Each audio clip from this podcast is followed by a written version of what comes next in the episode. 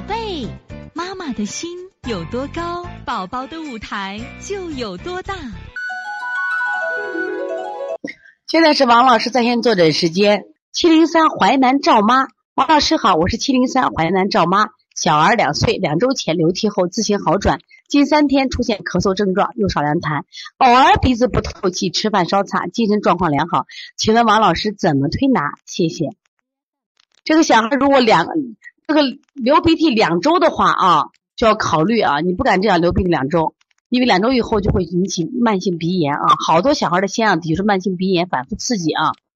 近三天出现咳嗽有痰，偶尔鼻子不透气，是这样的啊，摩腹捏脊坐着，另外你把那个头区穴一定要做外感四大手法要做，另外一定要做印堂鼻通迎香，包括搓擦鼻一定要做，一定要做了，做了以后会好很多啊。